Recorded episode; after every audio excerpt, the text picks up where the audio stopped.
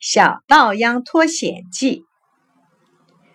一天，水稻田里发生了激烈的争吵，一群杂草拉帮结伙，把小稻秧团团围住，气势汹汹的嚷着：“快把营养交出来！”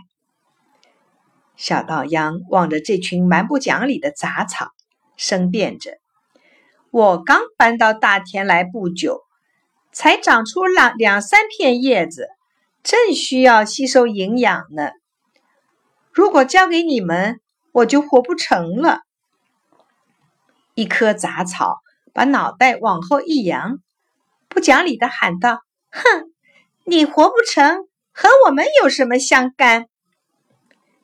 小稻秧挺挺腰杆说：“人们需要我，我不能把营养交给你们。”杂草们可不管，他们七手八脚的把小稻秧根底下的营养通通抢光了。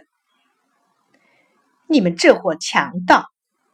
小稻秧气得脸色发黄，当场就病倒了。小稻秧病得很厉害，一天天黄瘦下去了。这时候，一阵毛毛细雨从天上飘下来。